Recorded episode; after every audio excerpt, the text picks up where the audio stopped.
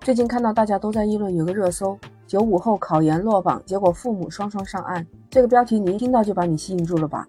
为什么说父母双双上岸？父母考研成功，自己没考研成功，到底怎么一回事呢？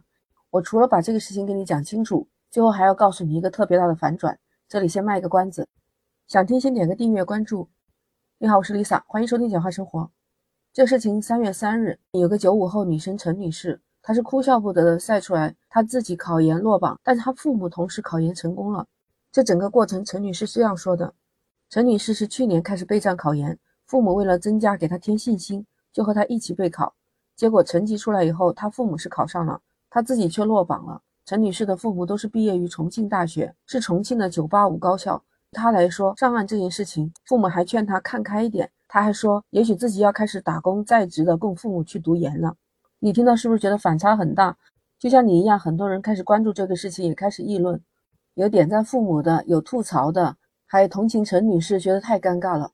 总之五花八门，议论纷纷哦。每个人的观点都不一样，各有各的立场。那你是不是也跟我一样有疑问啊？他父母多大年纪啊？这个时候还考研？关键是他们两个人都考上了，我才去研究的。接着我就去找这些相关资料，每个视频每个段落都不太完整，最后我零零碎碎的整体总结了一下。他整个事情是这样的：女孩子工作以后就觉得就业压力太大，然后她父母就建议她去考个研究生比较好就业，但她就说考研也很难考，现在年轻人的压力也很大。她父母就为了增加她的信心，就说陪同她一起考研。陈女士说自己的父亲四十八岁，母亲四十六岁。她有说到她父母是六点下班，她呢是晚上八点以后下班，回家以后都是各自复习各自的，没有说她父母帮她辅导这些。他父亲报的就是法学，他母亲报的是教育学。后来成绩出来，他父亲考了三百八十六分，他母亲考了三百九十分。他说自己考的差远了，才考了三百分。然后提到父母可能会去读研吧，说自己可能就要在职供父母去读研究生了。刚才我说到的这些都是陈女士的原话。那我后来就扒了一下，算一下，他父亲四十八，母亲四十六，就是七五后的。那真的是看到网友的评论也是说的，以前的大学是很难考的。而且当时大学也没有扩招，所以以前的大学生都是杠杠的，可能都相当于现在的研究生的水平。很多点赞呐，觉得这样的父母还能有这样的毅力，他考试成绩还能这么好，很励志啊！所以当时我都被激到了。我觉得人家这个年纪了还在继续坚持，还要考研，还要上研究生，瞬间觉得自己被激到了，要应该不断的学习。我还想说安慰一下这个陈女士，其实第一次没考过也没有关系的。而且人生的路还很长，也并不是考研这一条出路，是不是？结果反转来了。我跟你说，我录好音不到五分钟，就看到《扬子晚报》发的消息，子牛新闻记者注意到说，相关的这个文章啊，和去年的一份网络自媒体的文案非常的相似。去年网络自媒体文章就写的是父母亲是南京大学毕业，在今天的文章里面被改成了重庆大学。后来记者有到小红书找到陈女士本人的账号。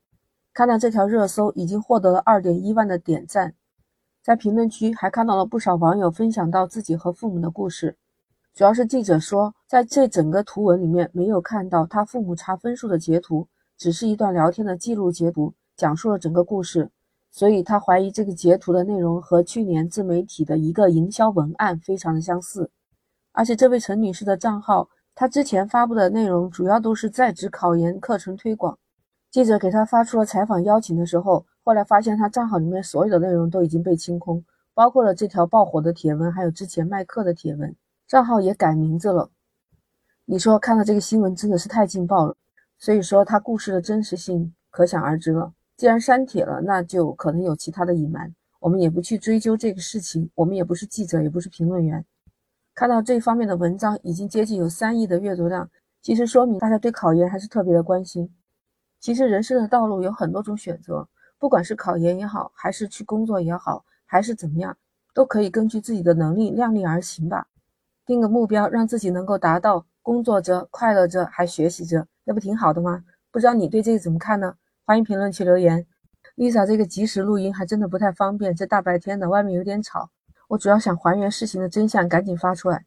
那我们今天先聊到这儿，记得关注订阅简化生活，下一次你就很容易找到我喽。下期再见。